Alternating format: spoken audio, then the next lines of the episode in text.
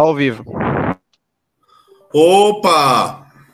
Boa noite. Boa noite, Arthur Duval. Tá ao vivo. Opa! Quanto tempo aí que a gente não faz uma live juntos? É.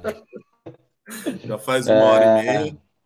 O, o Renan Santos já vai entrar, viu, pessoal? Ele teve um, um probleminha lá em Brasília e daqui a pouco ele entra aí. Mas vamos para as pautas que eu tô ansioso, tô ansioso. Vamos ver o que tem É, aí para hoje. Cara, eu quero, antes de começar, é, quem é que tá operando aqui? É o Arthur Caetano? Eu vou mandar um vídeo pro Arthur Caetano que eu queria mostrar. Assim, já é meio antigo, né? Já tem uns cinco dias. Mas, Hum. cara, quando eu vi esse vídeo pela primeira vez, eu pensei assim, falei, será que eu estou sonhando? Aí, beleza, né? Passou. Eu achei que tinha sido um devaneio da minha cabeça alguma coisa que eu sonhei, alguma cena que eu vi no The Office. Aí me mandaram hoje de novo e eu fiquei, eu fiquei vendo o vídeo, né? E vendo e falando, pensando, né? Eu não tô acreditando no que eu tô vendo, né? E eu tava vendo mesmo, né? Esse vídeo. Eu mandei aí pro Arthur Caetano. Queria só compartilhar isso com vocês antes da gente começar a falar de coisa séria. O Renan Santos vai entrar em umas oito. Vamos ter o, o Glauco aqui falar do processo que ele fez junto com o Kim. Depois vamos partir para as pautas. Mas antes eu, sei lá, né? Queria ver se vocês têm essa mesma sensação que eu tive. Que às vezes você acha que você está ficando doido, né? Vendo as coisas de política no Brasil, mas às vezes elas acontecem assim. Pode botar aí, ô Arthur Caetano? Manda brasa, manda brasa. Acho que o Arthur Caetano é um pouco mais devagar. Vamos Aí, lá. A minha homenagem que eu prometi fazer na tribuna do Senado, eu tenho palavra. Eu vi. Isso, é- isso é um senador da República. Eu quero apresentar o meu jeito de agradecer a esse homem público que o Brasil inteiro respeita, admira. Esse homem público que eu só aprendi com ele. A vida Homenagem, inteira, né? Deve ser pessoalmente, algo legal, um prêmio, uma medalha. Então Deus me deu esse presente. E que mostrar isso? Olha a cara do Álvaro Dias, velho. Tipo, ele fez mesmo. Que lindo! Pausa, pausa, pausa. daqui a 30 dias fica Ó, e você vê que do lado, depois eu fui descobrir, eu achei que era o Carlos Nascimento do, do, do, da- do SBT, mas é o da Atena do lado. É o da, Ai, meu Deus. é o da Atena e a Galisteu, velho. Ele fez Adriane Galisteu. Adriane Galisteu, da Atena e agora o Álvaro Dias. E, e continua um vídeo aí, que ele fala algo interessante sobre a tatuagem. Olha só! E quem escolheu a foto foi a Carol, não foi, Carol? Foto oficial essa. Que barbaridade. Essa, essa é a maior demonstração de amizade que eu recebi até hoje. Que isso? Aqui, teu filho queria fazer, falou que você fez na minha frente. Uma honra para mim. Tá nessa costa aí. É, Nessa costa. costas de um homem de bem. É, e corajoso. Para, para um homem de bem. Para um homem de bem. Corajoso, né? E corajoso. Você gostou, meu irmão? Ficou mais bonito do que eu. Repare que ele fala o seguinte: colorida, hein? É a única colorida. Eis que o, o senador Álvaro Dias, ex-candidato à presidência da República, governador do Paraná por várias ocasiões, responde: é um orgulho estar nessa costa.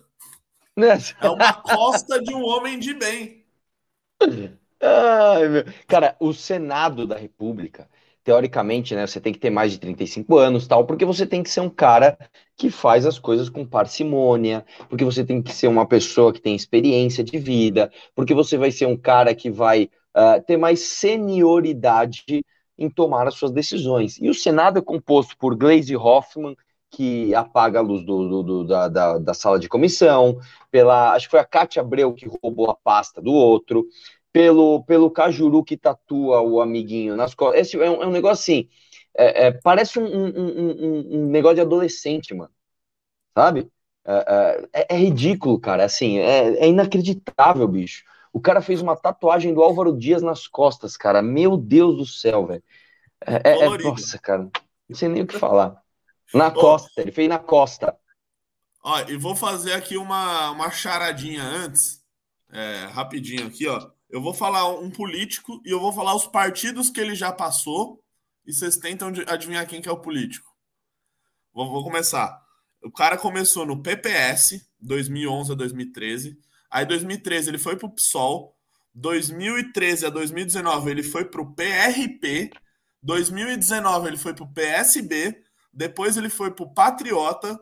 Depois, ele foi do Cidadania de 2019 a 2021.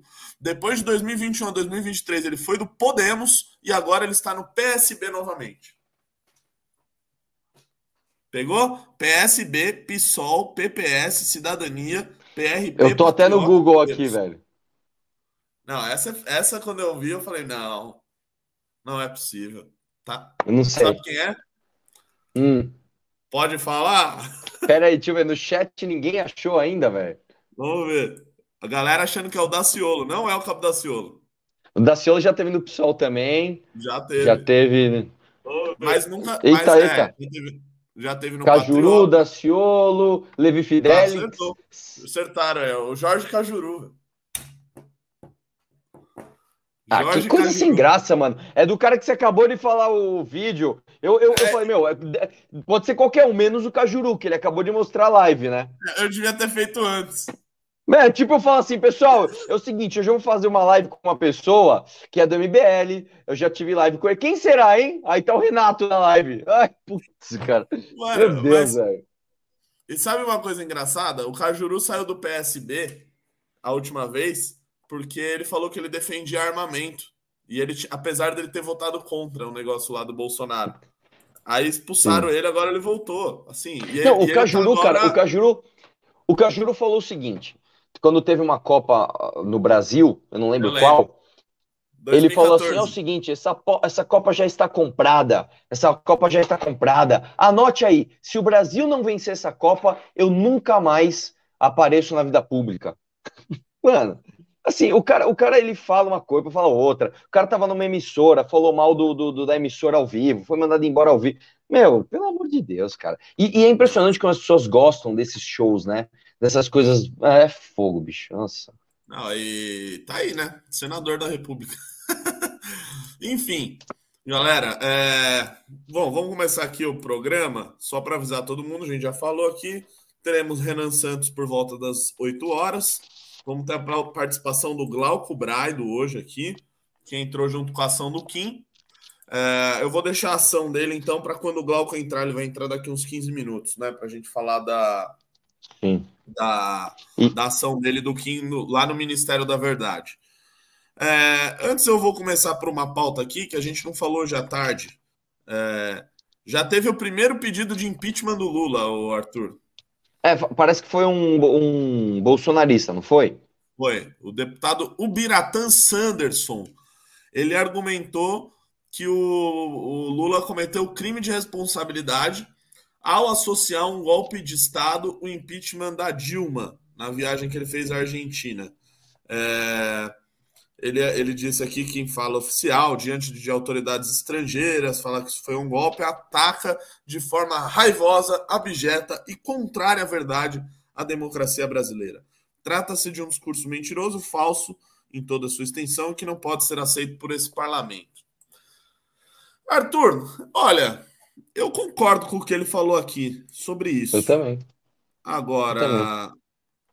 a gente sabe que, né? Isso aí é só uma, uma É só pro, é só pro Eduardo Bolsonaro fazer um tweet, divulgar ele, ele ganhar uns likes e já era, né? Porque é o seguinte, o Sanderson, ele é, ele é deputado primeiro mandato, não? Acho que é o segundo dele.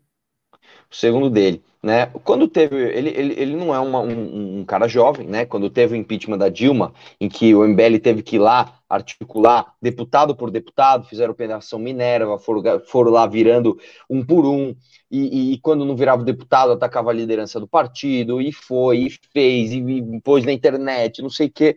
Eu não vi esse cara fazendo ah, a participação dele, né? Quando o Bolsonaro cometeu todos aqueles problemas na pandemia, né? Enfim, eu também não vi isso. Então, esse tipo de coisa, esse tipo de contradição na, na, na trajetória, é, tira a credibilidade do cara, não tem nenhum poder midiático, né?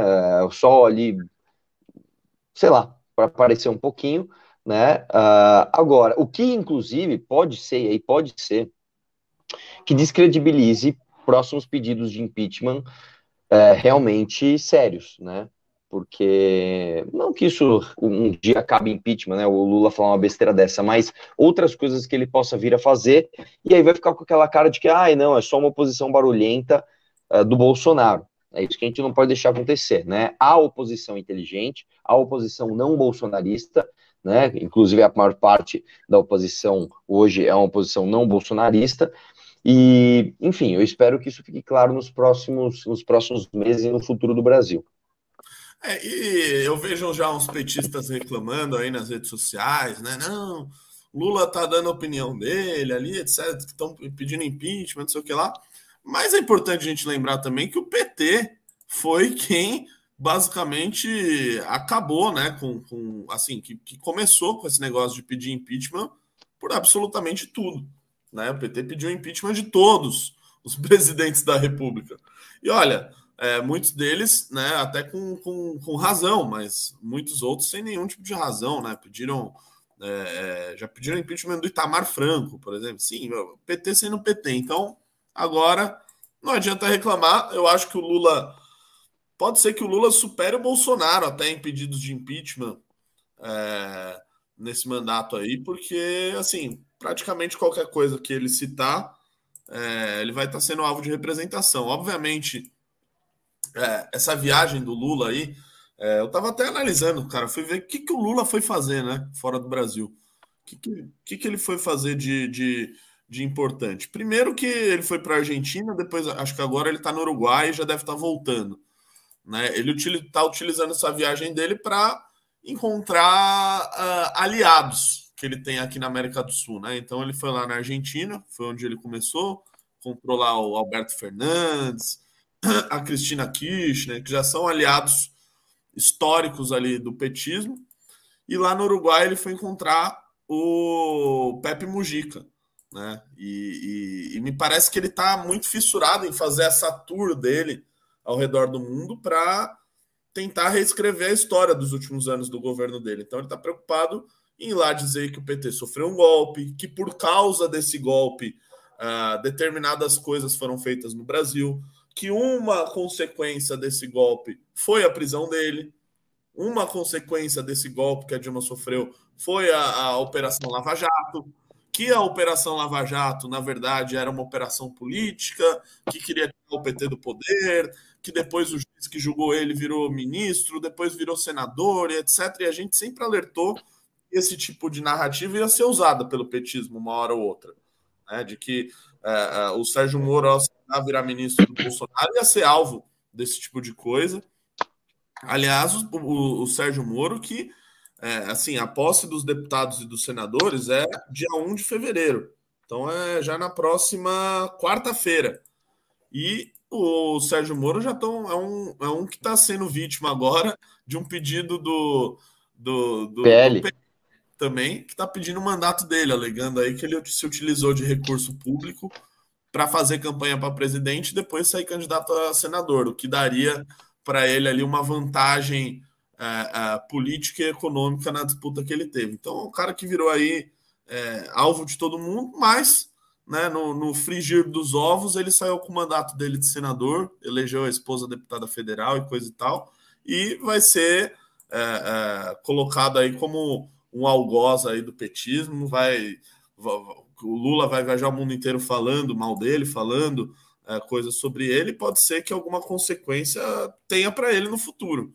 Né? Se ele, por exemplo, perde o mandato dele de senador aí por causa dessa questão de abuso de poder econômico, ele é um forte candidato né, a ser bastante ostracizado aí pelo, pelo PT. É, o lance do Moro é o seguinte, cara.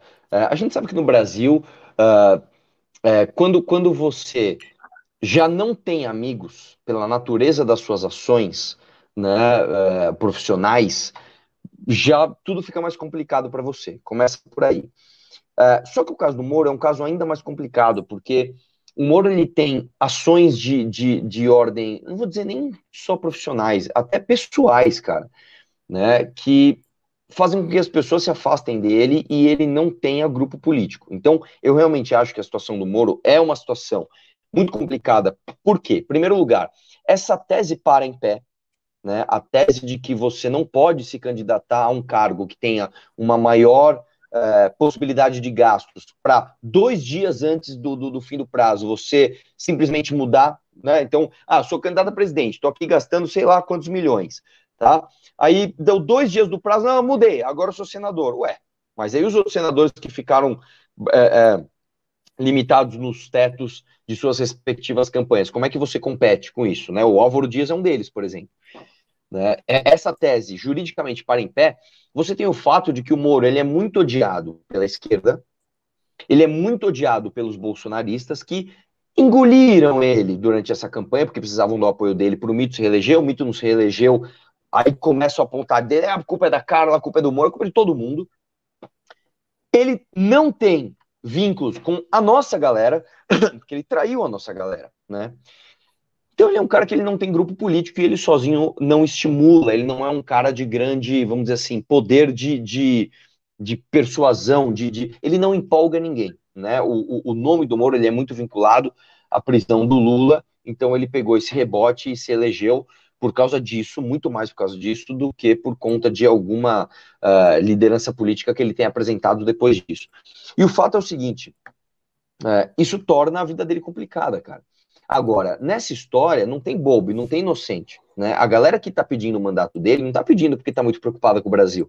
Né? Ah, nossa, esse precedente dele usar a campanha dessa forma é um absurdo. Não, é óbvio que a gente sabe que a galera está ali de ombro a ombro disputando o espacinho. E o PL quer cada vez mais espaço, né? Eu quero lembrar para vocês que o que importa para um partido é óbvio que é muito mais deputado do que senador, porque deputado traz fundo partidário, mas de qualquer forma, o cargo do Senado tem ali, acho que mais de 60 assessores, etc, etc. É um cargo importante para um partido, principalmente um partido que é, se utiliza do, do, vamos chamar assim, da estrutura pública para se manter. Então, acho que sim, a situação do Moro é uma situação complicada, tá? É uma situação complicada de verdade, não acho que seja uma coisa tranquila, tipo, ah, não, isso aí é oposição e vamos tirar de letra, né? Uh, acho que é uma situação complicada, e assim, cara, uh, tanto o ataque quanto a defesa tem bons argumentos, né? Vamos ver juridicamente o que vai imperar. É, isso aí. E ainda sobre essa questão aí do Lula ter chamado de golpe, etc e tal, é, uma coisa curiosa, que até você comentou hoje na live da tarde, é que o Michel Temer deu uma resposta para o Lula. É, essa resposta no Insta, no, perdão, no Twitter do Michel Temer tá com 3 milhões e meio de visualizações, é. É, mais de 52 mil likes na resposta que ele deu. Eu vou até te falar, cara. Eu, eu curti. É, eu também. No Instagram tá com 70 mil likes. Uh, ele deu uma resposta assim dura até, né? Eu não imaginava assim é, é, é o, Temer com todo aquele jeito prolixo dele, uh, celoia, etc. e tal, dando uma resposta dura. E uma coisa interessante foi que a Dora Kramer, Dora Kramer, ela é, enfim, jornalista, etc. Ela entrou em contato, ela é da Band News, tal. Ela ligou pro, pro Michel Temer e ela tweetou o seguinte: de que o Temer teria respondido o seguinte. É, ela falou: acabei de falar com Michel Temer. Para além da nota reagindo à acusação de golpista, ele promete falar verdade se Lula insistir nos ataques. Profundamente irritado com Lula, que o chamou de golpista, Michel Temer me disse ontem, abre aspas, fui secretário de segurança, sei lidar com bandido. uma resposta que o Temer teria dado para Dora Kramer aí em ligação uh, ah, para ela, que ela tornou público no, no, no Twitter. Uma resposta dura do Temer, não só na, na, própria declaração que ele deu à imprensa, mas ao ter falado isso para Dora Kramer, uma, uma postura correta do Temer, porque né, às vezes a gente acha que essa é uma discussão supérflua, ah, é golpe, não foi, etc. Não, né? Se a gente está uh, colocando esse governo do Temer, que durou dois anos e meio, como governo golpista, a gente então tem que anular né, todas as decisões que esse governo tomou, tudo que decorreu dele, inclusive as reformas que foram feitas, a indicação do, do Alexandre de Moraes para o Supremo Tribunal Federal, em decorrência de todas as atitudes dele enquanto ministro da Suprema Corte, enquanto relator dos atos antidemocráticos. Então é uma coisa que não é só, só, só narrativa ou só histórica, como o petismo, como o petismo tenta, tenta mostrar que é. Não, é algo que né, tem, tem consequências, tem consequências sérias. Eu acho que o Temer, como legatário do processo de impeachment, né, de ter ficado no poder como presidente da República por esses dois anos, tem que agir firme quando esse tipo de mentira for dita pelo petismo. E não só ele, mas como nós do MBL. Justamente por isso a gente ingressou, o Kim Kataguiri e o Glauco, com essa ação no tal do Ministério da Verdade, porque a, a, o impeachment é assim é o início de tudo isso daqui. Se hoje a gente está fazendo live aqui em 2023, foi porque em 2014 a gente começou a convocar manifestações pelo impeachment da Dilma, por acreditar que tinha base jurídica e, e principal, né? Não tinha. Era um governo sem apoio popular e politicamente seria viável aquilo, que aquilo ocorresse. Então, se nós estamos aqui é por causa do impeachment e a gente vai defender uh, até o final uh, esse legado do impeachment. Justamente por isso que acionou uh, esse órgão, né? Esse órgão do, do, do da AGU, que Arthur, sabe como é que chama esse que nós apelidamos de Ministério da Verdade? É a Procuradoria Nacional de Defesa da Democracia. Sim, e a justificativa, é, porque o nome já é bonito, mas a justificativa é ainda mais bonita. Teve um vídeo que eu fiz, eu li, que eu falo assim, cara, se você lê isso, é impossível você ser contra. Né? Porque o nome é ser, que é o que eu falo, eles nunca vão criar um ministério assim, Ministério da Censura do que você pode ou não falar. Aí a justificativa como a gente não quer que toda oposição tenha força contra a gente, a gente vai censurar o que pode não ser dito. Eles escrevem uma justificativa maravilhosa, né? Mas voltando ao, tema do Temer, a gente tem que entender quais são as forças que estão agindo nos bastidores. É, o que acontece é o seguinte: é, o Temer ele foi tão genial, cara, que na, que na, na resposta dele ele colocou a foto, tá ligado? Da posse lá do Alexandre de Moraes, quando o Lula foi lá, todo amigão, ah, estamos aqui né, em setembro de 2022, queremos apoio do MDB não sei o que tal, negociaram é, ministérios, e esse é o ponto crítico. Porque o MDB é um partido gigante no Brasil, tá? É um partido que ele é pouco marcado por posições ideológicas. Então você fala, qual foi o, a, o grande posicionamento, sei lá, do MDB em relação a cotas a negros e não sei o quê? Não, não é isso. Por que, que o MDB é tão grande e tão importante? O MDB sabe trabalhar demais em municípios, né, ao redor do Brasil. Então, é, eleição de prefeitura, de vereador, tal, toda essa política regional, o MDB é muito forte nisso. Uso de emendas, etc, etc. A, a política tradicional zona, né? É, o, PT, o, o MDB é muito forte. Por isso, o MDB tem três ministérios, ministérios importantes no governo Lula, tá? Ministério que tem orçamento, ministério que tem é, é, é, é peso no governo. E o Temer é presidente de honra do MDB. Então, presidente de honra, assim, não é que ele é o presidente, ele não tem a caneta na mão, ele não toma as decisões do partido, mas é como se uh, uh, houvesse um conselho e depois que todo mundo falasse, todo mundo para para ouvir o presidente de honra e o presidente de honra vai. Uh, vai influenciar de maneira muito pesada aquele conselho, portanto, as decisões do partido. Então, o que, que você tem? Você tem um Lula que traz para dentro do governo né, e põe em três ministérios o MDB, agrada ali a base do MDB, e de repente o cara sai e faz um discurso ideológico falando que o Temer é golpista. Onde eu acho que isso é, se, se nasce, vamos dizer assim, na cabeça do Lula. O Lula ele não é um político inábil. O Lula é hábil, o Lula sabe o que está fazendo. Só que o Lula ainda não se acostumou com essa história de que hoje você fala um negócio aqui, você fala outro ali, você dá um estalar de dedo já está na internet. Né? Então, vou dar um exemplo. Quando o Lula falou aquele negócio dos empresários, lembra? O empresário aqui não lucra porque ele trabalha, lucra porque ele explora o, o, o trabalhador dele. Da, dias depois, ele pega e fala assim: não, eu estou emprestando esse dinheiro aqui para os nossos parceiros comerciais fora do Brasil, como a Argentina, e, e esse progresso é graças aos empresários. Você fala, meu irmão, é, é, é, assim, ele não entendeu que ele não está mais nos anos 80, que para você fazer um negócio desse, você precisaria de um grande veículo de imprensa para pegar o registro de uma fita e montar uma coisa na outra e, e passar pelo editorial de um, de um jornal não sei o que. Não, hoje, cara, qualquer pessoa, eu, você, quem tá assistindo, pode pegar os dois vídeos, grudar, fazer um Reels no Instagram e isso roda para centenas de milhares de pessoas. Então eu acho que o Lula ainda está acostumado com esse negócio assim, ele tá lá na vibe, tá com o Pepe Murrica, tá lá andando de fusca, tá lá, é, ideologia, esquerda, vamos, vamos agradar nossa base, o Temer é aquele golpista. Não, peraí, Lula. A, a, na campanha você estava perguntando para ele como é que estava o uísque dele, né? Então, eu acho que isso é o famoso fator B, tá ligado? O fator burrice. No caso do Lula, não porque ele seja um cara burro, porque ele realmente não é, cara, ele é realmente um político muito hábil, mas porque ele está antiquado. Ele não se acostumam ainda com esse fato de a internet buscar essas coisas uh, tão rapidamente e expor tão precisamente as, as, as, as, contradições. Agora, sim, o quanto que isso vai mexer com a base do governo? Difícil dizer, viu? Porque o MDB também não quer largar a boquinha. Por outro lado, também tem uma ala pragmática do PT que sabe que não pode perder o MDB logo agora. Nos primeiros, não deu nem os, os, os tais primeiros 100 dias do governo, os caras já estão assim, né? Então, enfim.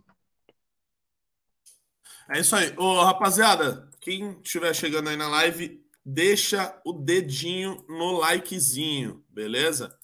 Por favor, não esqueçam de dar like no, na live aqui, beleza? A gente ainda vai ter o nosso calvo, ele ainda vai entrar aqui na live de hoje, vai ter o Glauco Braido, vamos falar de outros assuntos também. Então já senta o dedo no. Olha aí quem apareceu. E aí, boa noite. Opa! Sua alegria? Eu não sou o calvo, tá? Eu tô ficando, mas não sou é. ainda, tá? Calma, eu chamei um calvo, entrou outro. Porra, aí é foda. Olha o palavrão na live, meu. O que, que foi? Eu falei, poxa vida. É. Olha lá, olha lá. Ó, antes poxa vida, aí é coito. Poxa vida, meu. É... Carambolas, vamos lá. É... Galera, quem ainda não tá no Clube MBL, beleza? Por favor, assina o clube, menos de um real por dia. Eu não sei o que você tá esperando, que você ainda não fez. A maioria das notícias a gente antecipa por lá. É, modéstia à parte, o conteúdo assim tá de primeira linha. Então, se você ainda não assinou o Clube MBL, custando menos de um real por dia, e, cara, você não tá colaborando para o MBL construir uma alternativa justa, digna para o país em 2026, tá? Então, por favor, colabore lá no Clube MBL, entre, eu tenho certeza que você vai gostar. Acesso a relatórios muito bem feitos. Tem também o plano premium para quem quiser receber a revista Valete, que tá coisa maravilhosa, ó. Supim, supimpa a revista Valete, tá? Então, faça parte do Clube MBL, tá? Vou pedir aí pra galera fixar no, no, nas mensagens aí o link do clube, beleza? E quem tá entrando, senta o dedo no like aí. Estamos chegando em duas mil pessoas e não temos dois mil likes, beleza? Mas para todo mundo fazer isso, beleza? E aí, Glauco Braido? Oi, eu achei que você tava. Eu achei que você tava com o Renan Santos, cara. Lá em Brasília? Não, não, tô aqui, tô em São Bernardo. É, tô aqui só. Rapidão, isso é um pouco... cavaquinho aí atrás? Cara, não, é uma questão, é uma ficha de poker, cara, no hard rock. Eu toco rebolo, um sambinha eu toco nessa minha é, veste de, de sambista.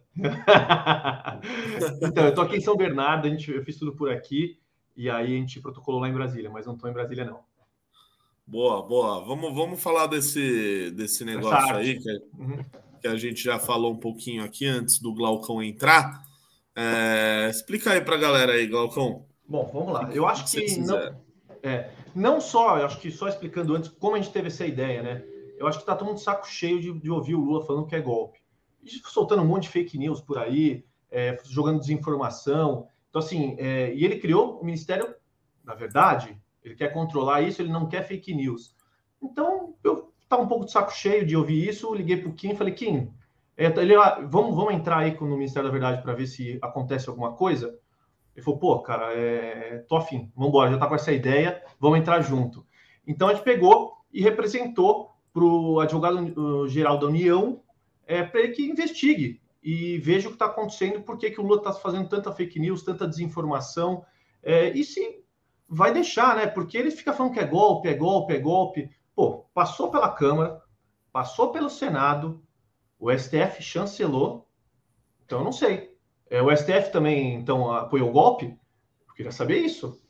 Então o STF é culpado nisso também, né? Então eu acho que a gente tem que tirar limpa essa história e ver se o presidente que está é, tendo uma segunda chance, por mim não teria, né? Mas ele está tendo uma segunda chance para tentar fazer alguma coisa pelo país e veio vingativo, veio é, pensando em é, só revidar. É, então, assim, eu acho que alguém tem que pôr um freio nele. Então, eu espero que agora esse Ministério da Verdade comece a combater as fake news. Pois é, eu tô achando que no final da, das contas, essa Procuradoria Nacional de Defesa da Democracia, uhum. eu acho que não vai durar, velho. Porque eles acharam que. Não, não, sei, né, como é que tá o ritmo de denúncias que eles recebem. Que ia estar tá lá o pessoal falando: ó lá, fulano de tal falou contra a democracia, fulano de tal tá falando fake news, blá blá blá. Não, você vai lá, só tem denúncia contra o próprio governo, de fala dos próprios ministros, do presidente. Eu, eu acho que a ideia deles foi, na verdade, tentar criar um ministério para perseguir os outros e censurar os outros. Só que eu acho que eles estão recebendo tanta demanda que pode ser que aconteça isso mesmo. Chega uma hora que é, vão parar, porque a gente está soltando tanta fake news que deixa quieto essa parte de fake news, deixa rolar, deixa rodar solto. Pode ser que aconteça é. completamente isso. Vamos ver agora o que vai acontecer, o que, que esse ministério vai fazer, né? Pois é, pois é. é. Ainda nesse assunto aqui, está na nossa, na nossa pautinha, uh, que a gente pode falar sobre o pacote do Flávio Dino. Saiu uma matéria. Aliás, o que eu vi de matéria hoje do Kim Kataguiri foi brincadeira. Ele não para, né? Pô, todo lugar que eu entrava é Kim Kataguiri não sei o que lá. Kim Katiguri, blá blá blá. Agora, essa daí eu achei, pô, essa daqui nem deve ser do Kim, né? Deve ser uma outra notícia aqui. Que é Frente Parlamentar Digital ataca pacote antigolpe. Quem que é o cara da Frente Parlamentar Digital? É o Kim. Mas vamos lá, que tem a ver com esse assunto que a gente falou aqui da, da rede social, que o Flávio Dino ele encaminhou um pacote, uh, um pacote antigolpe, um pacote pela democracia, um pacote do bem, um pacote bom, um pacote é. do amor, que basicamente ele uh, um, um desses pontos desse projeto é responsabilizar as plataformas de rede social por conteúdos julgados antidemocráticos tá? Então, tudo aquilo que é, for julgado antidemocrático deve ser removido das plataformas em até 24 horas, em pouquíssimas horas, etc. e tal. É, esse é um dos pontos desse projeto dele, além, além de outras coisas, né? Tipo, ter uma guarda nacional para o PT tomar conta lá em Brasília, fazer com que a intervenção federal que eles fizeram na segurança pública é, no Distrito Federal seja quase que permanente né? fazendo com que as forças de segurança sejam geridas não só pelo governo local, mas também pelo governo federal. E uma delas é essa questão das redes sociais. Está lá na notícia a frase do senhor Kim Kataguiri, é, dele dizendo que a medida será um tiro no pé da democracia e que protestos como os de 2013 e 2016 jamais aconteceriam com uma lei destas que a história mostrou que todas as formas centralizadas de controle do discurso levam a uma escalada do silenciamento, seja pelo Ministério da Verdade, da AGU, seja pela terceirização da justiça, delegando às redes sociais a obrigação de fiscalizar, que, como está sendo proposto pelo Ministério da Justiça. É... é engraçado, né? Porque eu acho que às vezes os caras pensam assim: ah, eu vou botar um negócio na lei e se tiver escrito lá, vai, vai funcionar. Né? Eu vou botar na lei, vai estar tá todo mundo muito rico, todo mundo vai, vai viver muito bem e pronto, as coisas vão estar tá sendo feitas.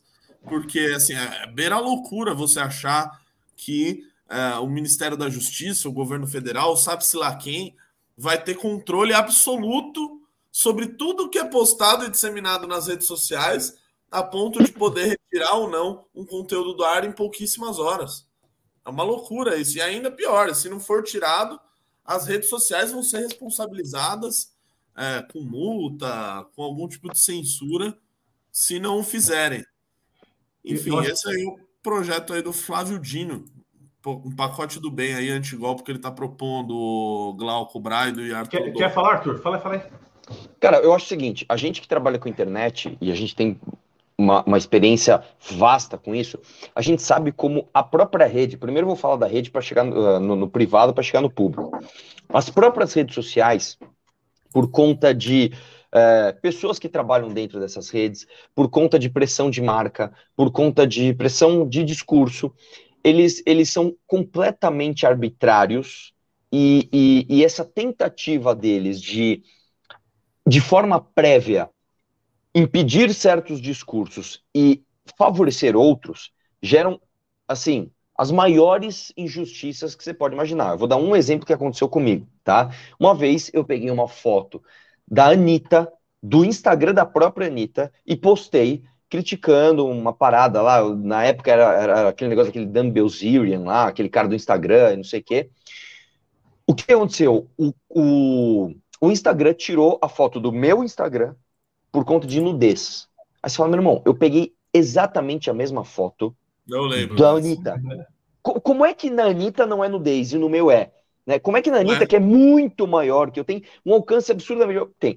Você pega o TikTok, cara, o TikTok é a plataforma mais desgraçada que tem pra você trabalhar. Vocês sabem. Cara, um vídeo seu, ele começa a explodir, ele vai, explode, pum, derruba o teu, teu TikTok inteiro. Se você, o, cara, o Beraldo, durante a campanha, isso aconteceu direto. Punha vídeo dele, dava lá, nossa, 100 mil, 200 mil, caramba, meio milhão. Meu Deus, um milhão, pum, caiu o TikTok dele. Por quê? Porque caía, aí demora dias e dias. Então o que eu tô querendo dizer é o seguinte: se as plataformas, sem o peso da lei nas costas, já fazem isso de forma completamente arbitrária, como que vão agir todas as plataformas com o peso do Estado em cima, que também é arbitrário por si só? Irmão, vai virar uma salada isso daqui. É impossível, cara, você fazer igual o Minority Report lá, que você vai prever o que o cara vai dizer e, e- e outra. Aí, aí começa aquelas soluções que para mim são ainda piores, que são as soluções algorítmicas, né? Os caras começam a, de forma automática, tentar identificar os discursos que são ruins, o que é péssimo, porque às vezes você põe alguma combinação de palavras, isso já aconteceu várias vezes comigo, é, é, de uma forma que você quer dizer uma coisa, o algoritmo entende que é outra e, e- e- e- corta a tua comunicação. Então, vou dar um exemplo. No YouTube, várias vezes, eu já imitei alguém falando o seguinte: é, pessoal, nós temos aqui que dar o golpe na República. O algoritmo vê lá, temos que dar o golpe na República. Pum, corta o vídeo. Cara, mas eu não falei nada, eu estava imitando, eu estava ironizando, né? Se as plataformas privadas fazem isso, né, se o algoritmo da plataforma privada não consegue, de forma objetiva, separar o joio do trigo, você imagina o poder público em cima fazendo isso. Então, é óbvio que isso é um absurdo. O que eu acho é que o que me, o que me dá um pouco de, de vamos dizer assim, é, não sossego, sossego não é a palavra, mas o que me consola um pouco é saber o seguinte: todo projeto que vem do governo, principalmente quando os ânimos estão aflorados, ele vem maior do que o que ele realmente tem a intenção de passar. Isso é normal, tá? Um governo executivo, quando ele quer passar um projeto, ele, sei lá, ele quer 10 pontos, ele põe 300, que ele vai negociando, vai tirando, até chegar nos 10 que ele quer, né? Então, eu realmente acho que muito disso pode ser, e tomara que seja, algum tipo de resposta midiática que o PT quer dar, principalmente para a esquerda cirandeira, para a esquerda ideológica, para essa galera mais barulhenta, mas que no fundo eles não vão gastar capital político, não vão gastar energia com isso, porque é um projeto muito impopular, é um projeto assim. É, é- é quase que indefensável até para a própria base do PT, né? Se você pegar o, o exemplo que eu sempre dou, você pegar as Veras Magalhães da vida, né?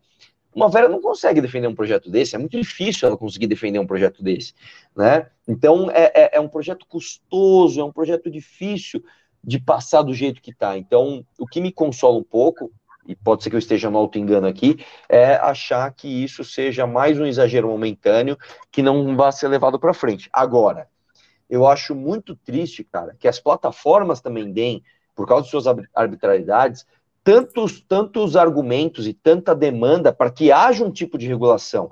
E esse tipo de regulação vindo com o PT no poder, ele não vai ser bom, cara. Então, é, é- é uma salada complicada. De um lado, você tem um petismo usando um bolsonarismo para querer passar um projeto autoritário, e o quanto eles querem isso, não sabemos. Do outro, você também tem plataformas agindo de forma arbitrária, criando uma demanda em pessoas normais, como nós, para que haja também algum tipo de regulação, para que eles não possam fazer isso. Só que aí quem está no poder é o PT, então também não quero agora. né? E você fica nesse, nesse, nesse enrosco, cara. Então, é, é, para nós, né, que estamos espremidos entre os extremismos, é, é o pior dos mundos, é o pior lugar para se estar, mas é o lugar certo né, nessa história toda. Não, concordo plenamente. Até Agora é, eu vou passar para o Rafinha Bastos aí fazer o comentário. de São Bernardo, fala. Ele já fez já o transplante, daqui a pouco é minha vez. É, então, na verdade, É, você falou que tem que tirar em 24 horas, então qualquer coisa antidemocrática, é isso? Eu acho que a pergunta que fica é: será que eles vão tirar aqueles esquerdistas que falam, não, fascista tem que ser na ponta do fuzil? Algumas frases que, o, que a militância esquerdista sempre coloca? Eu acho que não. Tá? Esse projeto, é, como sempre, vem para censurar. É, eu acho que o. Eu vi até o vídeo do Renan, esse, foi agora, faz uma hora atrás, ele comentando que o Lula veio acelerando, eu concordo 100%. Então, fala assim, ah, vai ser um Lulinha paz e amor. Eu acho que ele vai tentar ir até onde dá de qualquer jeito. É, pode ver que ele quer criar a força, a guarda nacional, né? A Dilma fez isso um tempo atrás também, né? Mas não, não vingou, ficou pequena a guarda. O pessoal na Bolívia faz, na Venezuela já tem. Então, assim, ele está brigando com as forças armadas. Eu acho que ele vem acelerando, é, acelerando forte. Eu acho que quem vai ter que colocar aí o freio nele vai ter que ser o Congresso. Será que ele vai conseguir?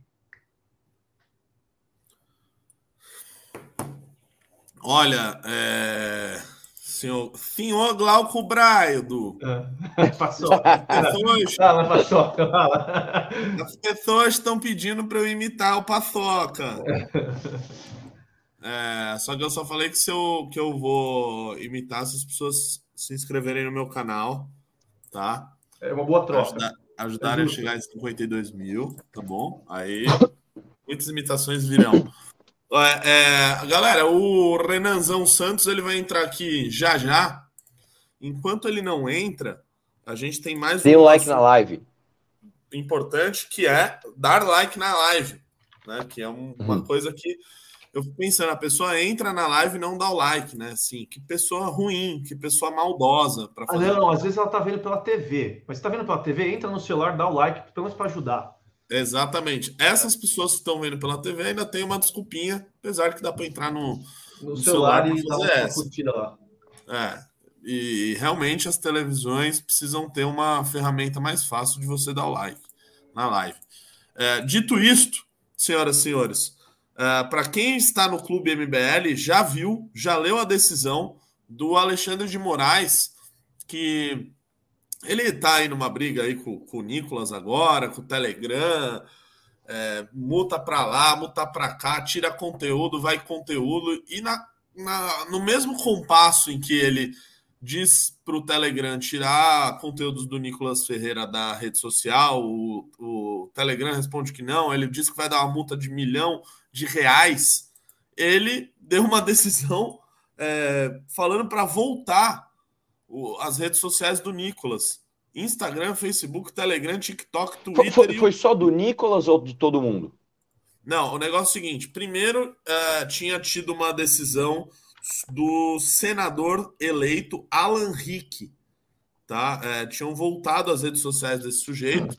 Uh, aparentemente ele tinha feito um pedido a, ao, ao presidente do Senado, aí eles encaminharam lá para o STF tal, voltou à rede social dele. E aí, com base nessa decisão, o Nicolas pediu para voltar às redes dele e foi acatado. Essa é uma decisão de terça-feira. Quem acatou? O senhor, senhor ministro Alexandre de Moraes. Uh, e aí deu essa decisão, que agora a gente tem ela na íntegra e já está lá no Clube MBL. Então, quem, tá lá no clube já leu em primeira mão.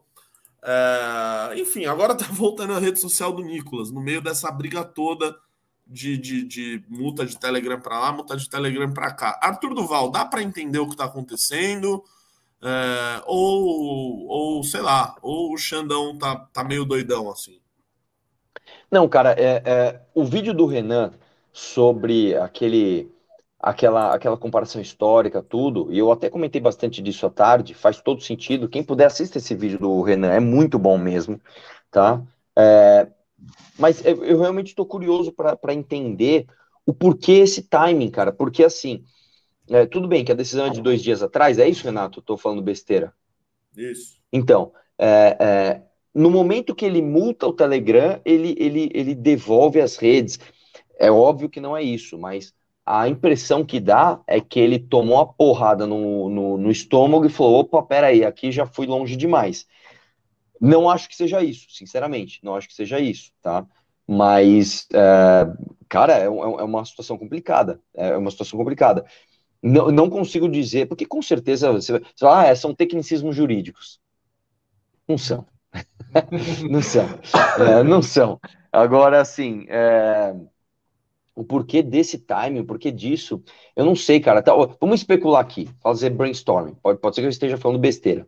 Pode ser que ele tenha sentido que passou um pouco do ponto, não pela própria consciência, mas por conta das críticas que ele recebeu, inclusive uh, de fora do Brasil, por conta do Glenn também pressionando, por conta de outras esquerdas ao redor do mundo falarem: caramba, isso realmente está muito, né? Uh, pode ser, tá? Pode ser por conta do revés que ele teve em relação ao Rumble que falou não e não aconteceu nada com o Rumble, porque nem tem escritório no Brasil? Pode. Pode ser por conta do próprio Telegram, que o cara olhou e falou assim, cara, se isso aqui escalar, onde a gente vai parar? Né? Quem vai ser o primeiro a ceder? Porque se começar um a dar tapa na cara do outro, prim... aí, aí não, eu dou mais forte, eu dou, aí ninguém vai querer desistir. Aí vai até onde? Até ter uma ruptura institucional de fato? Pode ser isso, né? Não sei, cara. Pode ser que o advogado do Nicolas tenha uh, muita, muita, muito trânsito com a Suprema Corte? Pode ser também. É muita coisa, cara, para a gente vir aqui e dizer, olha, é isso e é, é são muitas variáveis para gente, a gente analisar, cara. Eu realmente estou sendo sincero aqui, cara. Não sei dizer. Eu tendo a achar que é muito por conta da, da corda tá muito esticada e, e falar assim, ah, posso falar, vou dar uma soltada agora.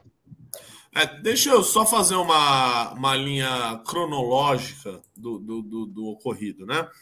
Dia 24, portanto, terça-feira, o Alexandre de Moraes uh, deu a decisão. Uh, aconteceu o seguinte: antes disso, na verdade, o senador eleito Alan Rick, que era deputado, é deputado federal, vai assumir como senador, lá do Acre, ele tinha as suas redes sociais banidas, estavam né, suspensas aí no inquérito dos atos antidemocráticos. O que, que ele sabiamente fez? Consultou o amigo dele, Rodrigo Pacheco, presidente do Senado, que está precisando de votos para ser reeleito presidente do Senado, e disse: Rodrigo Pacheco, por favor, me ajude a reconquistar minhas redes sociais. E o Rodrigo Pacheco falou: Mas é claro, meu amigo, eu faço tudo por você, nós somos grandes amigos. Tem uma eleição dia 1, mas isso não tem nada a ver. Vou mandar um ofício para Alexandre de Moraes e mandou um ofício, né, pedindo para restabelecer as redes do, do Alan Rick. E Alexandre de Moraes disse: claro, tá na mão, pega aí. Né? Tudo, tudo na amizade. Tudo na amizade. Voltou a rede social dele, do Alan Rick. Nicolas Ferreira falou: vou pedir a minha, essa é minha deixa. Aí no dia 24, terça-feira, o Alexandre de Moraes olhou as redes sociais, falou: vou devolver o do Nicolas. TikTok, Facebook, Instagram, não sei o que lá, não sei o que lá. Voltem. Né? Coloque aí de volta as redes do, de Nicolas Gadeira de volta. Ontem, quarta-feira, feriado na cidade de São Paulo, né? mas não em outras cidades de todo o Brasil. Alexandre de Moraes viu conteúdos né, supostamente falsos, e devem ser, né? Nicolas Gadeira não lida muito com a verdade e falou: ó, tem conteúdo falso nessa jossa aqui. Senhor, senhor Telegram, senhor Telegram, você, por favor, apague todo esse conteúdo sabiamente falso das redes sociais. E o senhor Telegram falou o seguinte: meu amigo Alexandre de Moraes, você está pedindo para eu tirar conteúdo do ar, para eu suspender a conta do seu quê? Não vou fazer. Não vou fazer. Me mostra aí o que é falso me justifico porque é falso. Telegram trucou. E Alexandre de Moraes falou o seguinte: Ah, é? Você quer saber o que é falso? Tira essa porra do ar agora. Ou... Olha o palavrão. Tira essa jossa do ar agora, ou eu, vou lhe, ou eu vou lhe colocar uma multa de 100 mil reais por dia. Já valendo por 12 dias 1,2 milhões de reais e vai contando. Alexandre de Moraes despachou isso um dia depois do outro entendeu? Então, por isso está gerando essa celeuma, né? Essa, essa, essa de não saber o que, que saiu antes, o que, que saiu depois. Às vezes, esse, é, é, essas decisões do inquérito dos atos antidemocráticos é, são mais difíceis de obtê-las, etc. e tal. e por isso que tá essa celeuma toda. Eu espero que eu tenha traduzido mais ou menos o que está acontecendo. Agora, a grande briga, ao meu ver, é do Alexandre de Moraes com o Telegram. Se o Telegram vai obedecer essas medidas, se vai trucar, se não vai, se Alexandre de Moraes, a gente sabe que é, é, isso tem muito a ver com o vídeo que o Arthur falou hoje é, aqui do Renan, do que ele falou hoje à tarde também, dele sempre né, dobrar a aposta, ir para cima, etc. Se esse Telegram não me obedecer ele, olha lá, corremos risco de ficar com o Telegram fora do ar. Por isso que é importante vocês estarem no Clube MBL, que a gente já está pensando aí em alternativas para caso isso aconteça, tá? Então a gente precisa muito que a galera colabore lá no Clube MBL. Concorda, senhor Rafinha Bastos, Glauco Braido? Eu concordo. É, e eu tenho que falar até é, a, a, primeira opção do Arthur que ele falou, que eu acho que ele tá. Não que ele está percebendo, ele está nem aí para todo mundo, mas acho que o pessoal começou a cobrar ele. Eu acho que ele sentiu da mídia internacional. E eu acho, eu devo até colocar mais uma parte. Eu acho que a própria corte, se algum ministro lá começou a cutucar ele falou assim: Ô amigão, você não está passando, tá difícil de defender desse jeito. Então, assim, eu acho que até pode ser que a própria corte começou a dar uma cutucada nele para ele parar de fazer assim a, a, a absurdos, eu diria. E como você falou mesmo, ele cada hora dobra a aposta. Ele vê que ele começa a perder, ele começa a apanhar um pouco, ele vai lá e dá uma canetada. Eu acho que pro assim, eu acho que deve ter alguma coisinha, a própria corte pode estar tá é, falando assim, ó, você está passando ponto e a gente vai começar a ficar em maus lençóis com você. Não sei. Mas eu acho que a primeira opção que o Arthur deu, juntamente com isso, de algum ministro da corte dar uma tentar cortar aí as asinhas do Alexandre de Moraes pode estar é, tá correto. É, as azonas, né? As azonas, que ele não é pouca coisa, não, viu, senhor, senhor Glauco Braga? Não, não, é muita, muita coisa. É, pois é. Aliás, o, o, Temer disse lá que ele é, já foi secretário de segurança e tal. Alexandre de Moraes também foi, hein? Secretário foi de São Paulo. De Inclusive, eu vou contar uma curiosidade. No, no, no terceiro vídeo que eu fiz na. Não, no segundo vídeo que eu fiz na rua, o primeiro foi. Não, foi o, é, foi o segundo mesmo. No primeiro que eu fui perguntado à Casa Civil, o segundo eu fui no dia do trabalho, né? Era dia do trabalho, não sei o quê, primeiro de maio. E aí eu lembro que eu estava lá no meio do, do, do, do, da manifestação, de repente uma confusão, abre. Quando eu olho, estão vindo assim três viaturas. Aí desceu o Alexandre de Moraes, ele era secretário de segurança aqui de São Paulo. Aí a galera começou a xingar ele, seu fascista, vai, seu lixo, seu não sei o que lá. Mano, ele manteve a pose, olhou ali a manifestação e tal, deu alguma orientação para a polícia, então no carro foi embora e, e, e ele cagou para as pessoas que estavam lá. É, é né? muito louco então... isso, que que ele era visto como fascista, né? Porque ele era. É, é. Ele era secretário do, do Alckmin, né? E depois ele foi indicado pelo Temer. E, e aí, nessa época, inclusive, tem até vídeos do Randolph Rodrigues, a Glaze, falando que não, nós vamos representar contra esse Alexandre de Moraes, que não sei o que lá, que ele não reúne as condições para ser ministro do STF. Então, a galera era oposição a ele, né? E agora Agora, agora, eu, agora a galera é o guardião, é o guardião da democracia agora. agora Não é suporta, ele, ele é o guardião do povo brasileiro. É, é o, o, mundo dá volta, o mundo dá voltas, amigos. O mundo dá volta. Os senhor, senhor, senhores da produção, é, como é que tá o nosso Renan, Renanzão aí? Ele, ele tá vindo?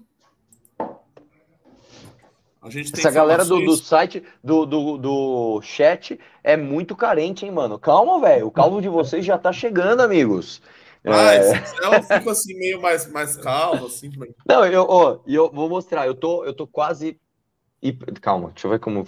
Eu tenho esse, essa calvície aqui no meio, isso eu tenho desde criança. mas essas do lado aqui estão crescendo muito. Eu vou contar um spoiler para vocês. O Renan tá atrás de uma cirurgia para colocar o, o cabelo. E eu também. Aí eu fui atrás, arrumei um cara parceiro para fazer pra gente. Aí o cara falou assim: não, beleza, mandou uma, uma, uma, uma data para uma videoconferência para fazer análise. Pergunta se o Renan me responde no WhatsApp.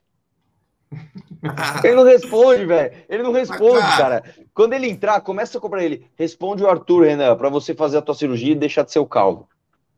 Nossa, mas aí vai perder toda a graça do canal.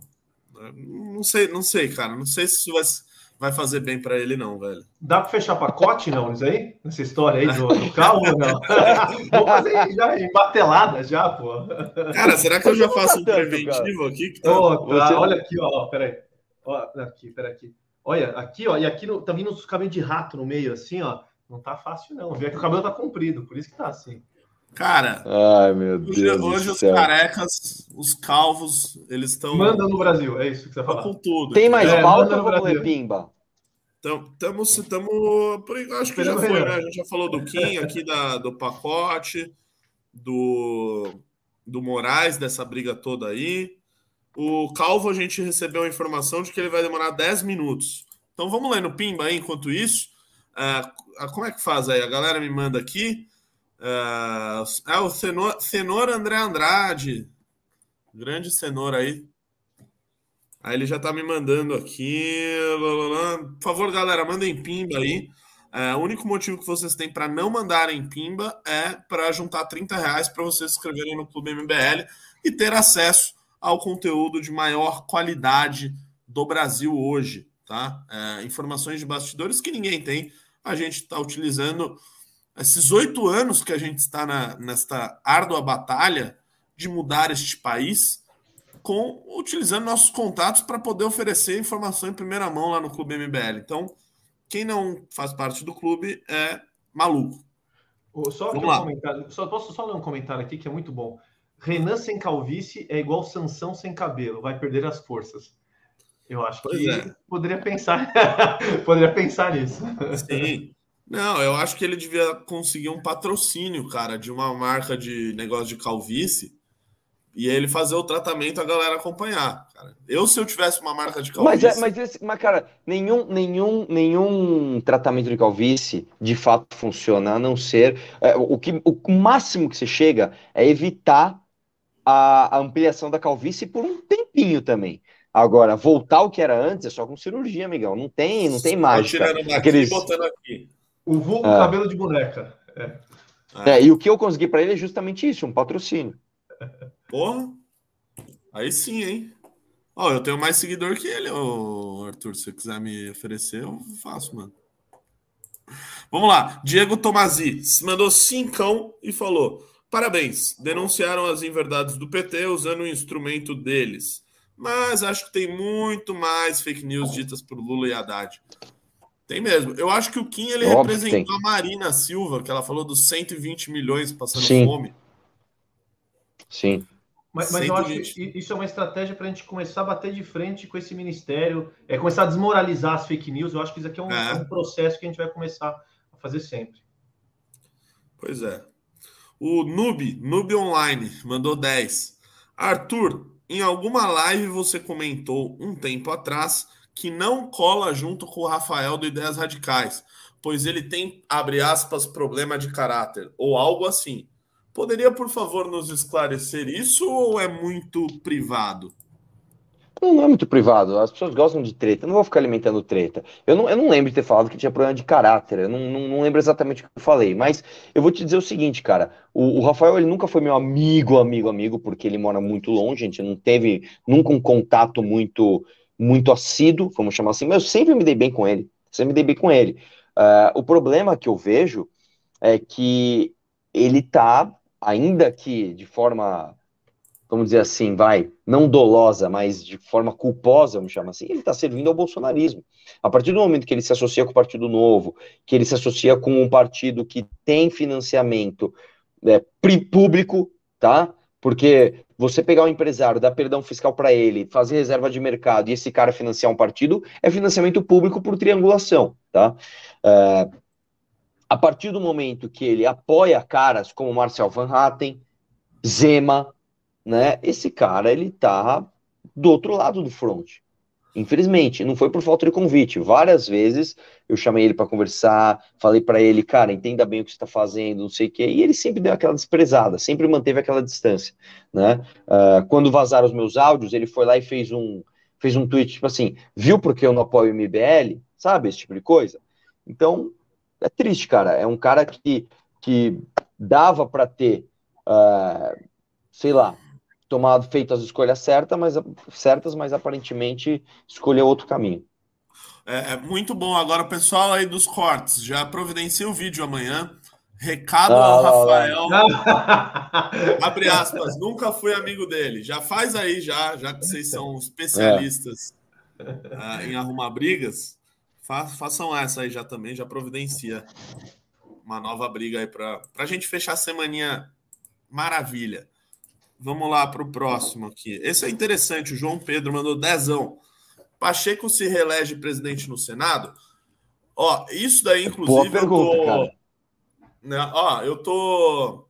É algo que a gente até tá pensando em lançar aqui, viu? Não sei nem se eu. Ah, eu vou falar. A gente tá vendo se lança aí um, um placar do Senado, tá? De como é que vai ser a votação. A votação é quarta que vem, mas uh, mais para a galera acompanhar. Vamos ver se isso vai ser algo público, se vai ser só para o Clube MBL, não sei. Dito isso, é, eu estou até responsável aí por levantar como é que está a, a, a, votação.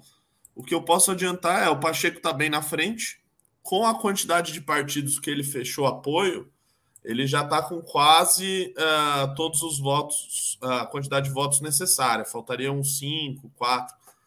O outro candidato é o Rogério Marinho, que está no PL. Ele tem o apoio do PP, PL republicanos, que dariam uns 20 e poucos senadores, mais aqueles outros uh, ali em torno. Vamos ver o que, que dá, né, cara? Eu acho que uh, se tiver segundo turno, porque também tem o Girão, candidato, parece. É, se tiver um segundo turno, pode dar problema para ele, viu? Mas ele é favorito, até porque ele tem a caneta na mão, né? Olha aí o que ele ajudou o senador aí que a gente falou agora há pouco que queria reaver as redes sociais dele. Né? Então, quem tem o poder na mão aí sempre sai na frente, né?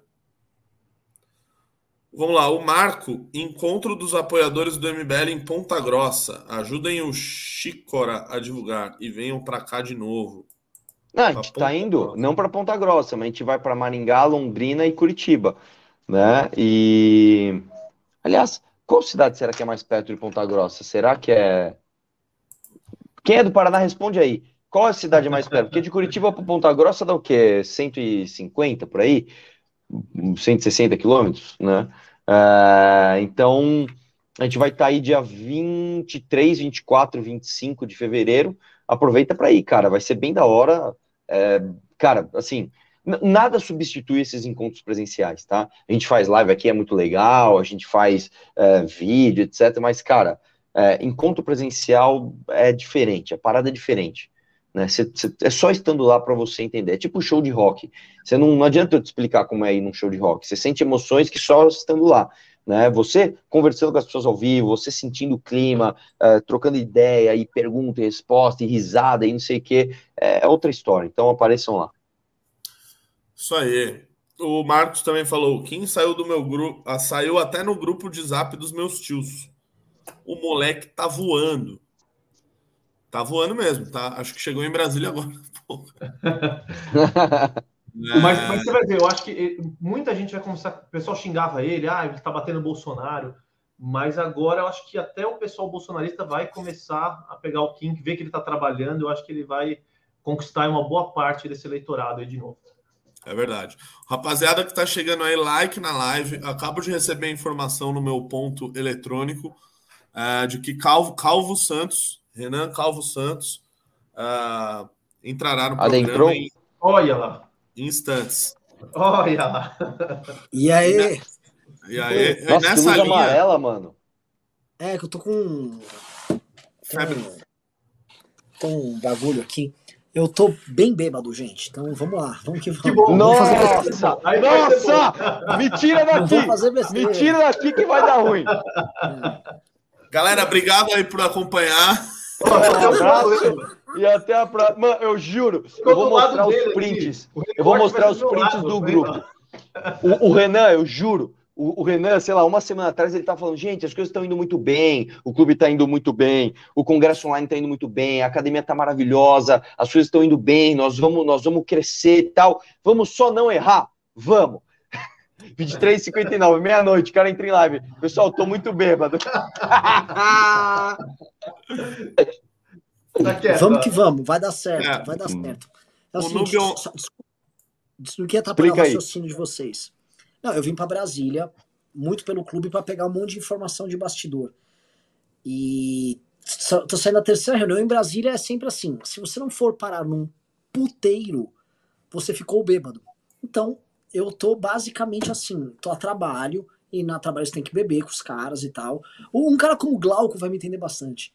Perfeitamente, você está completamente certo. E para tirar informação ali, para você não tem outro jeito. Para a conversa fluir, você está certo. É, tem que lubrificar a conversa. É? Lubrificante social a bebida. Então, meu, anunciaram os vinhos, velho. Eu tô completamente chablau. Mas assim, tô com muitas informações interessantíssimas. Tá muito.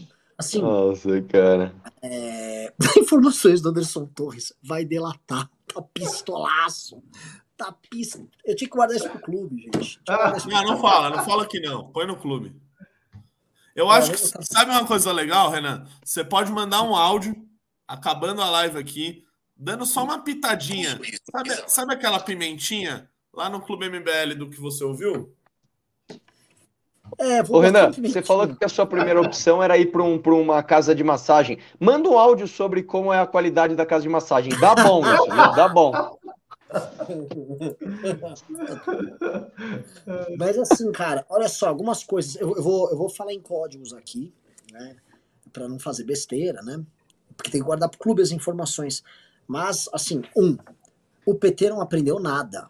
O que eu tô. Sabe aqueles bastidores, por exemplo, autarquias, órgãos que eles participam de conselhos? O PT acha que tá, sei lá, em 2003, 2004, tá nomeando os mesmos ladrões, todo mundo na cara dura vai da caca. Coisa 2, estou com informações envolvendo a dinâmica de poder STF governo Lula. O Lula está muito mais fraco do que a gente imagina.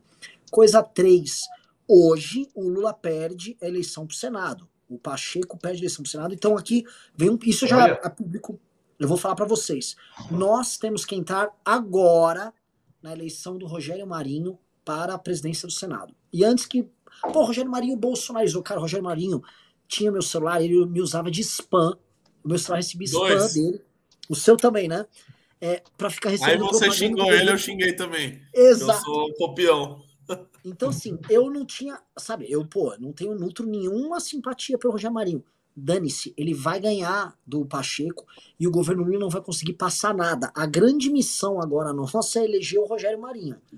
Se o Rogério Marinho ganhar, e olha só, Renan Santos, absolutamente bêbado, falando isso. Vocês sabem meu ódio pelos bolsonaristas. Vamos eleger um, um, cara que teve com os Bolsonaro lá. O governo Lula tá morto passando Rogério Marinho. Tá? Morto, morto, morto. A gente tem que participar da, da, da eleição do Rogério Marinho, derrubar o Pacheco. É uma derrota que faz com que o Senado não esteja com o PT. Segunda coisa, a Câmara dos Deputados está muito distante de estar petista. Terceira coisa, o PT está arrumando briga com todo mundo. E quarta coisa, essa aqui não posso entrar muito em detalhe, mas assim, nem o STF. O, o, Lula tá com umas nomeações que ele quer fazer, porque tem um papo que ele vai nomear três ministros num período muito curto de tempo. Nomeações horrorosas. Eu tô com os nomes, assim. E a galera do STF já sabe, tá pistola. Gente, esse governo aí, cara, uh, que era até julho a gente tá fazendo manifestação, viu? Esse governo tá bem, tá bem tosco. Joga a bola aí pra vocês. Caraca. Ô, Renan, eu tava falando da eleição do Senado é, que saiu uma notícia há algumas horas do que o Pacheco fechou um bloco com MDB. Aí você né, é, dá os seus apontamentos aí do que você viu. Aparentemente, o Pacheco fechou um bloco com MDB, União Brasil e PSD, que são dá 35 senadores nessa nessa salada aí. Ele precisa de 41. E o Rogério Marinho tem PP, PL e republicanos, que daria 24 votos. Aí me parece que um fiel da balança no Senado seria o Podemos. Podemos. E a oposição ali com né, os, os petistas e tudo mais. É, ó, isso é quentíssimo, tá? O lance é o seguinte: União Brasil recebeu dois ministérios no governo do PT o da telecomunicação e o da, do turismo. É, e quem recebeu foi o Senado. Então o Senado União Brasil está com o governo do PT, mas é precário. É muito senador que a União Brasil tem. Tem caras que são de direita, que se alguém mostrar para eles, olha, você tá com o Lula, que não é tá com o Rogério, com, com, com o Pacheco, é tá com o Lula. Você tá com o Lula, esses caras pulam fora. Outro que quer um que tá. O Arthur vai achar engraçadíssimo, um que tá com o Lula, foi lá tentar libertar o gado. Vocês já devem ter visto isso, o Marcos Duval. Marcos Duval tá fechado com o Pacheco. Marcos Duval é um que se começar a bater, ele espana na hora. Que é um que a gente Nossa, já tá- bateu. Tá, tá com ele, tá fechado. Que é outra de São Paulo, região do Glauco aqui. Essa aí eu deixo pro Glauco. Mara Gabrilli. Fechada com André, Lula. é. Que é do Então, PSDB, assim, né? Ela tá no PSDB É do ainda? PSDB. Então, no- Mas, na mas o, o Renan, o do Marcos Duval, o, o- por que que ele fez isso? Porque a, a desculpa dele é que ele precisa levar. Porque assim, quando eu, quando eu conversava com ele no, no, no WhatsApp aqui, quando ele começou a bolsonarizar, eu começava a dar umas pancadas nele. Eu, falava, Pô, Marcos, eu até briguei com ele aqui no privado, né? Ele, meu, você tem que entender que eu preciso levar recurso pro meu estado. Eu fui eleito para ajudar. Ô, ô, ô, meu, ô, cara, para com esse papinho, vai. Para com esse papinho. Ah, mandei um áudio para ele até meio grosseiro, tal, e aí Não, não, e de é áudio, dele? mano. Ele manja. Engraçado que esses não vazam, né? Porque se esse vazasse, a galera ia falar, pô, o Arthur é foda mesmo. Mas o, mas o, mas por- qual, qual, qual que é a desculpa? Não, Não, Renan eu- e Arthur, antes do Renan falar, só uma coisa que é importante também nessa disputa é saber se o voto vai ser aberto ou fechado, né? Que eu acho que aí Sim. pode ser o grande divisor de águas. Sim. O, o, o Marcos Duval, assim como todos os outros que foram citados, eles têm acordos com o Pacheco que já vem da legislatura anterior. Os acordos são direto com o Pacheco. O, o a novidade é a União Brasil que fechou o acordo com o Lula. O União Brasil fechou com o Lula e o Marcos, a, a- como é que chama a moça? A, a Mara. Daniela do Vaguinho. Não? Não, não, essa é do União. Essa já fechou, é ministra. Né? Tô falando assim, PSDB, alguns nomes do Podemos, tá? Ah. Todos esses caras têm acordos específicos com o Pacheco, que são acordos precários que se tiver pressão eles, eles espanam. Então, assim, a chance... E outra coisa, tem o Girão, que lançou candidatura de terceira via ali, e que no segundo turno tende a ir pro lado do Rogério Marinho. Ou seja, Rogério Marinho ganhar é uma derrota, mas gigante pro governo Lula. Agora, só falar uma coisa, o governo Lula tá errando demais. Quem conheceu o governo Lula lá do começo, eles eram habilidosos, eram malandros, eles aprenderam o jogo, saíram comprando todo mundo. É o, o bandido esperto. O que rolou agora é que não é que eles ficaram evoluindo no processo, parece que eles ficaram parados durante 10 anos e aí eles voltaram. Tá? Os caras voltaram com aqueles celulares maiores, o cara, ó, tô com um motorrocker, sabe? Comprei um StarTAC. Eles estão com as mesmas coisas, sabe? Estão lá. é, eu não sei se pegar, pegar um carro lá que bombava em 2010. Eu não sei, assim, eles estão nessa mesma. Eles estão. Assim, o, O mundo Astra, parou em é 2010. o Astra. Um, não. Um com Astra. vermelho. SS. É. E aí eles estão eles estão nessa. E eu não acho que o que a galera tá sentindo. Eles estão muito fragilizados. Outros que estão fragilizados, militares. Tá? Os militares estão numa posição que é muito mais fraca do que todo mundo imagina. A piada aqui em Brasília é o seguinte: o militar é tão ruim, tão ruim que ele não serve nem para dar golpe, nem para defender de um golpe. Então, não tem utilidade. Então, a, a piada é: é mais fácil demitir todo mundo, deixa 10%, porque a polícia do DF já vale mais do que eles, a polícia de Goiás é mais que eles. Então, a- olha, o jogo ficou. Outra coisa, ponto interessante. Bolsonaro absolutamente queimado com todo mundo que era aliado dele. Ele ficou numa posição muito, muito, muito ruim, tá? E por enquanto o STF não quer prender o Bolsonaro, não porque ele conseguiu fechar algum acordo, mas simplesmente porque o Ânimos acirrados. na dinâmica, na- exato, eles acham que o Bolsonaro e o bolsonarismo ganhariam um protagonismo que facilitaria eles a se defenderem É verdade. de acusações. É verdade, é verdade. Porra, eu nunca tinha pensado por esse, por esse lado, e é verdade. O, o Bolsonaro, ele rapidamente vai cair no ostracismo. É, Bolsonaro é passado, sabe? Já é passado.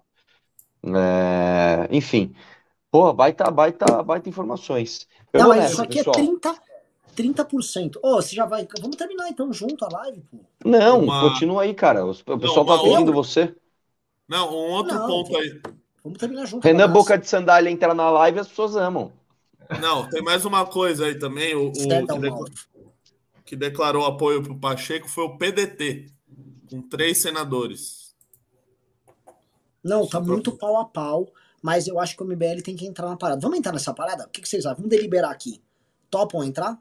Renan Santos, É, inclusive está sendo desenvolvido um mapa de votação sobre a disputa do Senado, não sei se você está é. sabendo. E, e, só uma coisa, não. rapidinho, só uma coisa. A gente é muito trouxa, né? A gente, a gente escolhe, né, apoiar um ou outro pela, pelo mérito mesmo, né? Os caras assistindo essas lives, tipo, um senador deveria... Nossa, que otários. só a gente faz isso, no Brasil. Tá ligado? Pois é, Renan Santos. Só para você saber, tá? Que Vitor Couto, Renato Batista e Kim Kataguiri é, estão já nessa empreitada aí é, alguma, alguns dias. Então é bom a gente pegar. É assim, isso é até uma coisa interessante, porque o, o, a galera bolsonarista acha, ah, não, mas eles, né? Esses caras odeiam a gente. Olha só, a gente vai eleger um bolsonarista. E não estão pedindo nada em troca. Vamos, vamos fuder, desculpa o termo, vamos, vamos ferrar esses caras aí do, do Lula aí, pô. Né? Olha, você tá vendo, ó? Renan bêbado está sendo equilibrado, tranquilo tentando até, né? Ótimo. Conciliar algo inconciliável. Exato. Não, eu, eu acho uma boa. Acho que tem que. Se a gente deixar mais poder aí no Senado para o PT, vai ser um, um problema. É, eu vejo que. O, o, e outra, vai ser uma escalada que a gente vê. Eu vejo nas cidades, o PT ganhando força, as cidades vão começar a ter prefeitos do PT. Aqui no uhum. estado de São Paulo mesmo, o São Bernardo vai ser um grande problema. Eles vão vir forte com dinheiro. Então, assim, se a gente conseguir minar lá em Brasília já, vai ser muito melhor aqui para o estado de São Paulo também, até o Brasil não sofrer. Deixa eu falar uma coisa, outro nome, isso vai lá para o clube, mas já falo para você, para você ficar de olho. Paulo Okamoto. O Paulo Okamoto presidiu o Instituto Lula. Vai rodar tá... isso aí. Hã? Isso aí vai rodar? Isso vai primeiro para o clube MBL, mas depois ah. a gente vai trabalhar. Mas eu já deixo assim, Glauco, Paulo Okamoto não, e outra. Ele tá, atu... tá atuando aí na tua cidade. Não, e outra, eu falo que é uma questão moral. A gente acabou. O Lula foi criado politicamente aqui em São Bernardo. É uma questão moral a gente começar a destruir o Lula aqui de São Bernardo. Já que a gente exportou coisa ruim, vamos tentar resolver esse problema. Por favor. Vocês já responderam os pimbas ou ainda não? Já, tem mais pimba aí, senhor. Tava... Me manda. Se tiver, me manda aí. Mas acho que a gente já tinha lido todos aí antes do Renan entrar. Não sei se teve mais. Senhor André. Tem mais, vamos lá. Uh, o Franklin Souza Cincão. O foro da São Calvo é real. Ok? o Clone Trooper mandou 10. Vale a pena discutir com amigos lulistas? Ou é melhor esperar o tempo argumentar por você? O que, que, você acha? Arthur? Eu acho que vale a pena, sempre vale a pena. Principalmente porque é o seguinte: é o que eu sempre falo. Primeiro você joga os argumentos razoáveis. O cara não ouviu, aí você vai para tipo emoção, e para tipo emoção é tirar sarro do cara, mano. Entendeu? O cara começar a acordar. sempre fala, né? Questionar tudo. Exatamente. Vamos lá. O Igor César Madruga mandou 10. O maior erro do Rafael foi colar no novo. Quem? Seu amigo aí, Arthur. Rafael do Ideias Radicais. Hum. Que vai ter vídeo amanhã, viu, Renan? Recado pro Rafael Ideias. Foto do Arthur, abre aspas, nunca fui amigo dele. Hum. Ah, é? Meteu-lhe essa? Não, mas é que não, calma, cara. Eu falei que. Quando eu falo que eu não sou amigo das pessoas, é o seguinte, velho. Eu não. Eu, eu, eu, eu, eu, eu, não, eu não fico amigo instantaneamente. Eu fico legal, mas amigo, amigo, você demora um tempo. E o Rafael, cara, eu sempre me dei bem com ele, mas ele nunca foi meu amigão, pô a gente se dava bem, assim, mas ele, ele morava longe, virava mexer, ele vinha para São Paulo, me avisava, ia para Curitiba, eu também não avisava ele, então não era uma amizade como eu tenho, por exemplo, com o Brigadeiro. Toda vez que eu vou para Santa Catarina, eu ligo pro Brigadeiro. O Brigadeiro vem para São Paulo me liga. Isso é uma amizade, né? É, de pessoas que moram em, em, lugares distantes. Agora, com o Rafael, não. Agora, eu realmente acho que ele errou demais, ele tá errando, né? Continuando nesse partido bolsonarista e financiado com dinheiro público, é importante lembrar. É, Giovanni, Renan, pode explicar o que o Ricardo falou ontem à noite? O sistema que melhor se adapta ao desenvolvimento da técnica é o socialismo. Pra, é o socialismo para mim. Continua, não entendi. Mas é o Olha que tá escrito. Só, um, um, fato que o Ricardo colocou na live de ontem é que o socialismo ele era falho na, no gerenciamento da, da formação do preço e da produção como um todo como era um sistema centralizado, porque a técnica não era desenvolvida à época. Hoje, tá claro com o desenvolvimento da China que um controle central é mais efetivo na consecução de políticas públicas, de planejamento e controle da população do que as democracias. As democracias estão em crise. Países não democráticos crescem mais do que países menos democráticos. Portanto, com a, a evolução tecnológica, inteligências artificiais, etc., o planejamento central, que é parte central daquilo que a gente chama de socialismo, ele será possível. Logo, as distopias socialistas, ou para os socialistas, as utopias deles, vão se tornar cada vez mais próximas. Então, né, é na, na perspectiva do Ricardo, isso faz sentido. E olhando assim, é, em, em, termos, não por enquanto de formação de preço, mas em termos de gestão pública, as ditaduras estão vencendo as democracias, ponto. Isso aí, Renan Socialista está destravado aí. No, no... Eu não sou socialista, tô, tô, tô levantando um problema, gente. Um problema. As pessoas são escravas lá. É. O Davi Dias mandou cincão. O Tour de Bond foi incrível, com os discursos e o Renato imitando o senhor Insta salientar na cidade do cara. Deu um baita gás para a missão nesse ano. Valeu, senhor okay. Davi. Temos Tour de Bond aí em Curitiba e em outras cidades do Paraná, hein? Acessem lá e, e, e comprem e a gente se encontra lá. Tiago, a live de ontem com Renan e Ricardo analisando os rumos da sociedade, vide as inovações da inteligência artificial, foi espetacular. Please, repita uma vez por semana. Ah, a gente vai pensar um programa especial para isso. Uau, mais programas na grade do MB Live? É, cara, a galera Pô, tá. O Glauco, o Glauco tá indo bem nesse aqui, viu? O Glauco tá tipo Tô me comportando. Mais Glauco, se o Glauco virar uma liderança nacional nossa aparecendo bastante mesmo. Pô, legal, pode contar. Eu venho. É, é... Rafinha Bastos, né? É, eu sou sósia dele, né? Eu sou sósia dele.